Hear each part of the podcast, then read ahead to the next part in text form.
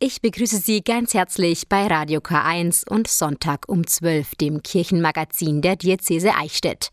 In der Corona-Zeit merken wir, es geht doch so viel mehr online, als man vorher dachte. Ob das nun beim Thema Homeoffice ist oder auch ganz kreativ beim Übertragen von großen Konzerten.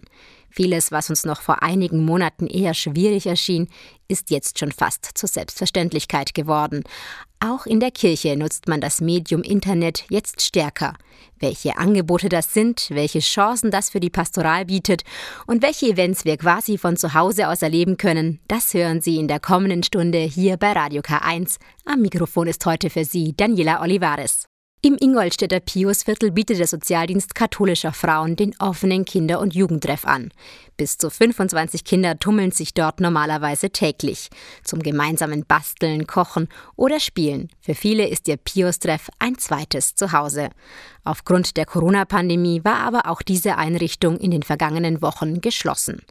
Die Mitarbeiterinnen aber haben den Kontakt zu ihren jungen Besuchern gehalten. Fabian Gentner berichtet. So leer und vor allem still ist es im Pius-Treff für Kinder und Jugendliche in Ingolstadt eigentlich nie. Nur aus einem Raum hört man eine Stimme. Sozialpädagogin Petra Nüssler gibt eine Bastelanleitung. Anstatt wie üblich mit den Mädchen und Jungen im Treff, spricht sie jedoch in eine Kamera. Die Corona-Krise hat zur vorübergehenden Schließung der Einrichtung geführt und die Mitarbeiterinnen des Pius-Treffs auf eine kreative Idee gebracht. Mir hat es so leid getan mit Corona, dass die dann überhaupt nichts mehr machen konnten und nur noch zu Hause waren. Und ja, ich wollte ihnen einfach was Gutes tun.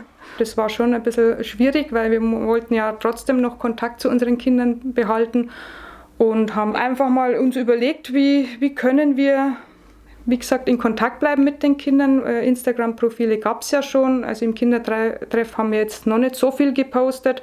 Aber das haben wir dann einfach angefangen und dann haben wir gesehen, da kommen Rückmeldungen. Die Kinder haben nach Bastelsets verlangt, die haben auch geschrieben, ja, das ist toll, können wir noch mal was haben, können wir da immer mitmachen. Und dann haben wir das einfach ausgeweitet.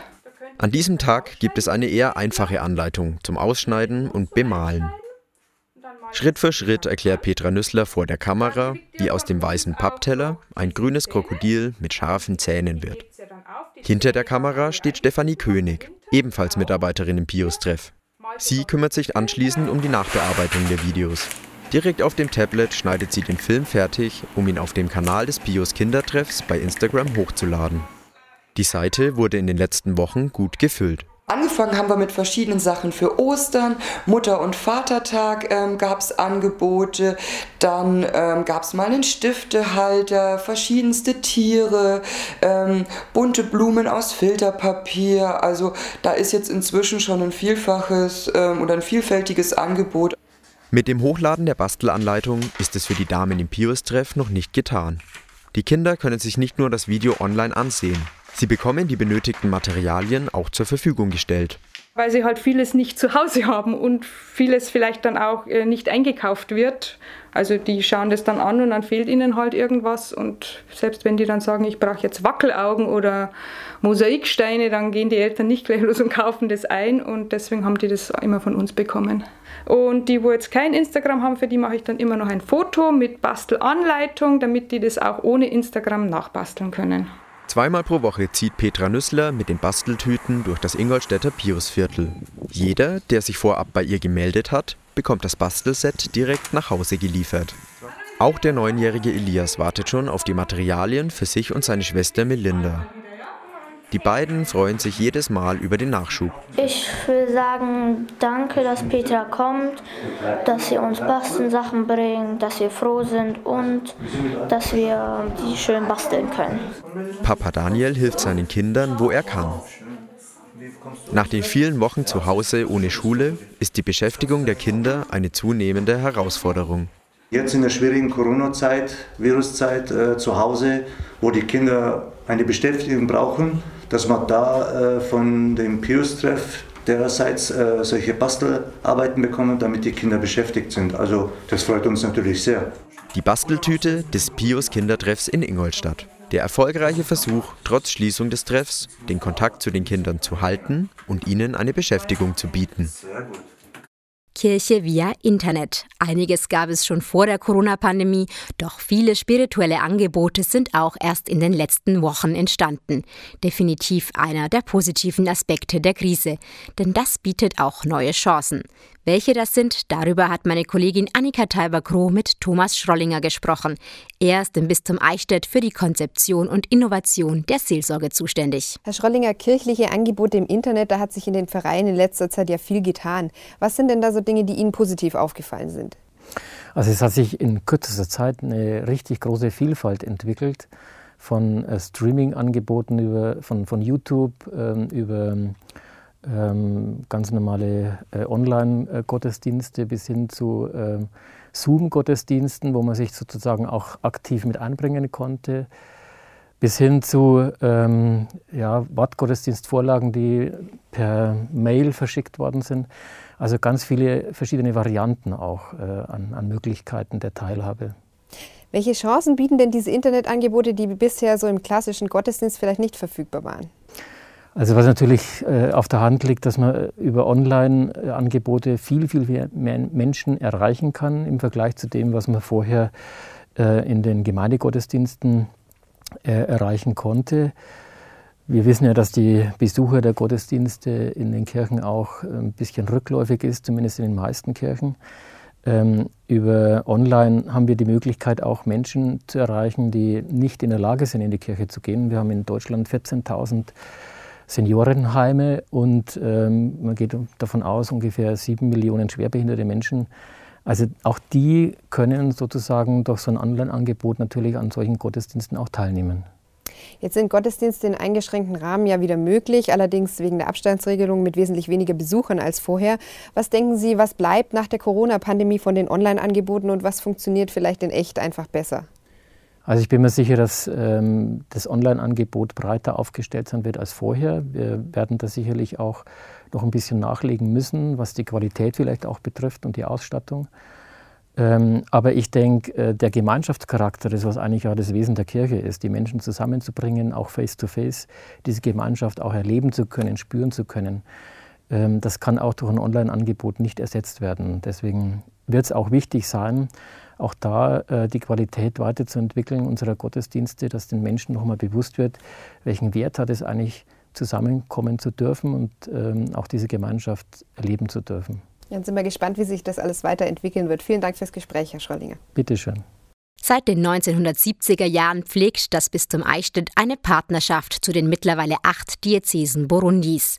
Die Menschen in dem ostafrikanischen Land leben nicht nur in sehr großer Armut, sondern sie erleben auch seit Ende des Bürgerkriegs 2005 immer wieder politische Unruhen. Der letzte Präsident herrschte mit harter Hand und viel Macht. Verfassungswidrigkeiten, Korruption und Menschenrechtsverletzungen. Das waren seine Schlagzeilen hier in Deutschland. Nun ist der 55-Jährige überraschend vor fast einer Woche gestorben. Gerhard Rott, Leiter des Referats Weltkirche im Bistum Eichstätt, kennt das Land und die Lage dort gut.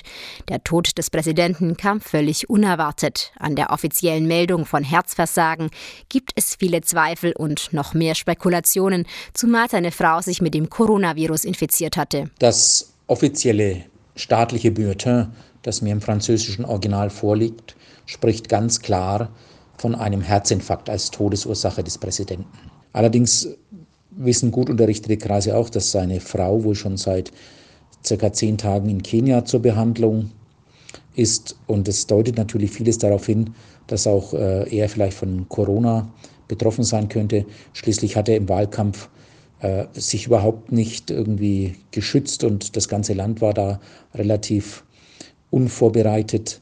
Es gab keinerlei wirkliche Schutzmaßnahmen. Du sprichst die Wahl an. Er hatte drei Amtszeiten, also 15 Jahre hinter sich, obwohl die Verfassung nur zwei vorsieht, was 2015 zu einigen Unruhen und viel Gewalt geführt hat. Zur Wahl im Mai ist er nun nicht mehr angetreten, aber so ganz wollte er die Macht nicht aufgeben, oder? Für den Präsidenten im Ruhestand hatte man sich schon einen neuen Titel ausgedacht. Er hätte den Namen geführt Ewiger oberster Führer. Und er wäre somit auch ein gewisses Symbol für das Land gewesen, denn noch nie wurde ein Präsident Burundis durch eine demokratische Wahl abgelöst. Aber sein designierter Nachfolger, der war ja auch ein enger Vertrauter von ihm und von daher hätte er da keine Angst haben müssen, wirklich an Einfluss zu verlieren. Ja, nun kam alles anders. Wie ist denn nun die Lage im Land? Was heißt denn das für die Menschen? Die Menschen in Burundi sind natürlich jetzt besorgt, wie es mit der Amtseinführung des neuen Präsidenten, der bereits gewählt ist, weitergehen wird. Zunächst sollte diese Amtseinführung ja erst im August stattfinden und es ist eine Frage, wie es mit diesem Vakuum nun weitergehen wird. Hattest du auch schon Kontakt zu unseren Partnern vor Ort? Unmittelbar nach Bekanntwerden der Nachricht vom Tod des Präsidenten hatte ich bereits Kontakt mit unseren Partnern in Burundi. Sie alle sind natürlich zunächst verunsichert und wissen nicht genau, wie es weitergehen wird. Aber in Bezug auf die Lage bei den Projekten können wir davon ausgehen, dass in den Projekten alles weiter nach Plan ausgeführt wird, sodass es dort momentan zu keinerlei Irritationen kommt. Burundi hat, sagen wir nun mal, eine schwierige Geschichte. Erst vor kurzem kam die Meldung, dass die direkte Entwicklungszusammenarbeit zwischen Deutschland und der ehemaligen Kolonie Burundi eingestellt wird.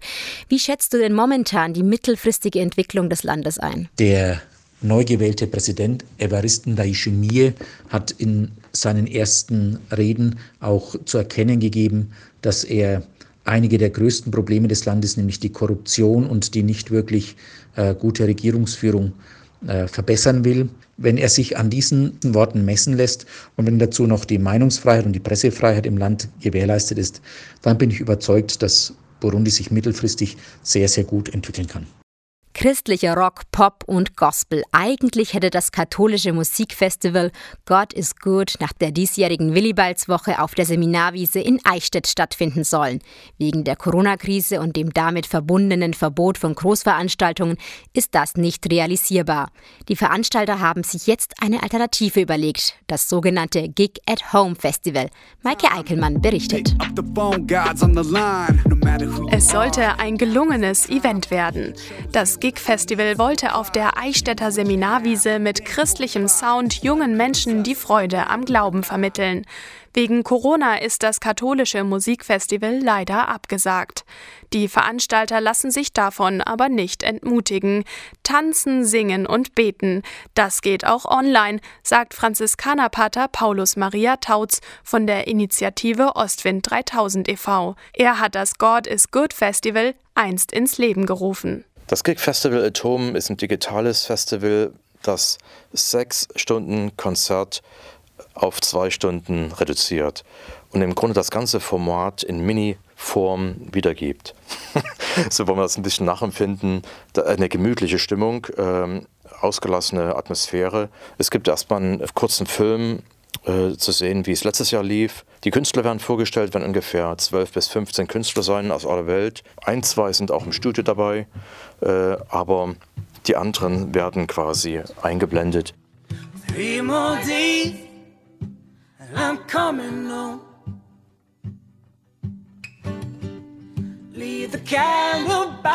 Das Live-Video Gig at Home wird am Sonntag, den 12. Juli von 19 bis 21 Uhr gestreamt. Auf dem YouTube-Kanal Gig God is Good und dem katholischen Fernsehsender EWTN. Trotz Verlegung ins Internet bietet das Gig-Festival ein abwechslungsreiches Line-up.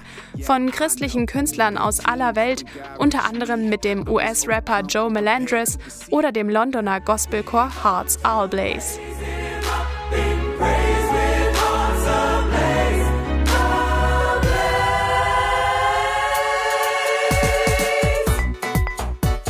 Also wir wollen eine Freiheit äh, rüberbringen, eine Freude. Diese verschiedenen Künstler, alle haben was zu sagen, was zu geben. Und das wollen wir einfach bündeln in diesen zwei Stunden und will ich mal sagen, wie eine Konserve den Leuten nach Hause liefern.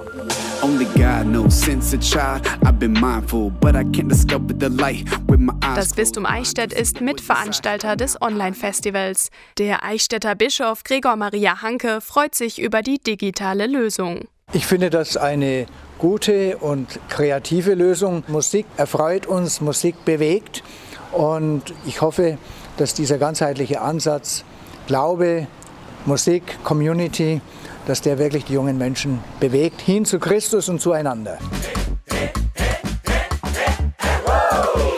Wie jedes Festival lebt auch das God is Good von peppiger Musik, einer tollen Stimmung und den vielen Menschen, die tanzen und Spaß haben. Diesmal allerdings at home.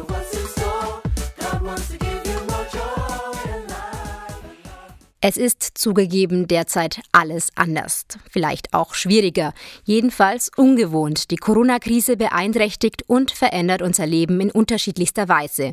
Da ist es gut, einen beständigen Ort der Hoffnung zu haben.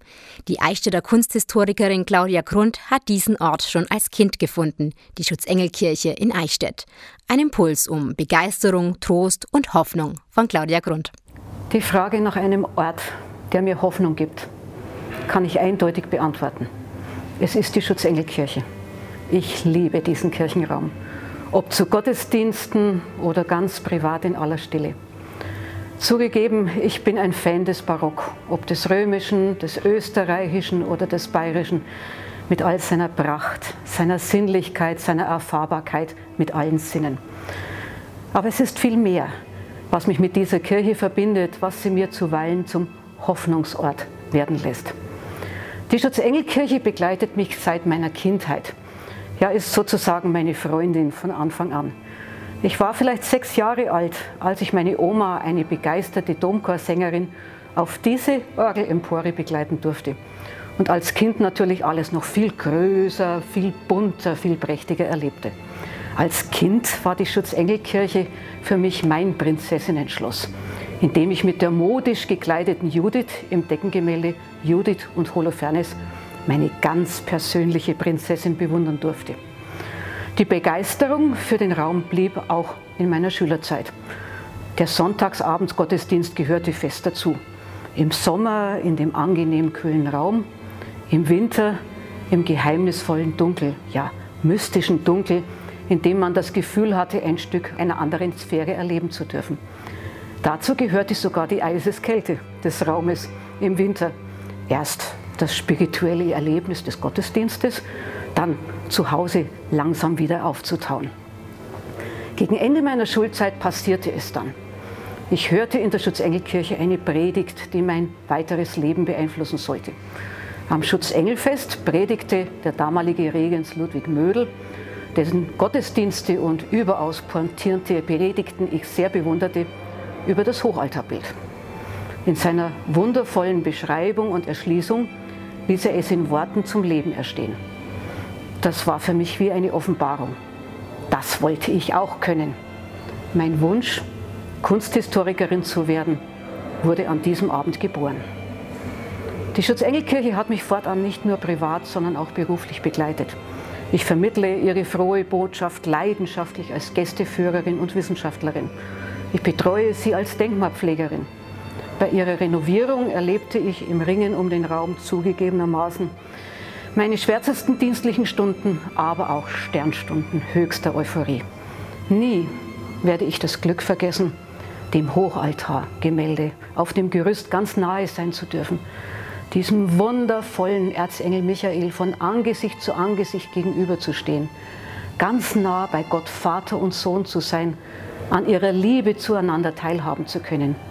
Nie werde ich diese innigen Blicke und diese ebenso ineinander verschränkten Hände vergessen. Aber vor allem ist mir die Kirche bis heute Trost geblieben. Ich gehe in diese Kirche, um Danke zu sagen, wenn mein Leben bereichert wurde. Aber ich gehe auch hierhin, wenn es einmal nicht so gut läuft, wenn ich das Bedürfnis habe, mich unter die Obhut des Höchsten zu flüchten der seinen Engeln befohlen hat, uns zu behüten. Das war Radio K1 am Sonntagmittag. Schön, dass Sie dabei waren. Es ging heute viel um das Medium Internet und auch uns finden Sie selbstverständlich online unter radiok1.de. Dort gibt es alle unsere Sendungen zum Nachhören. Am Mikrofon verabschiedet sich Daniela Olivares. Genießen Sie den Sonntag.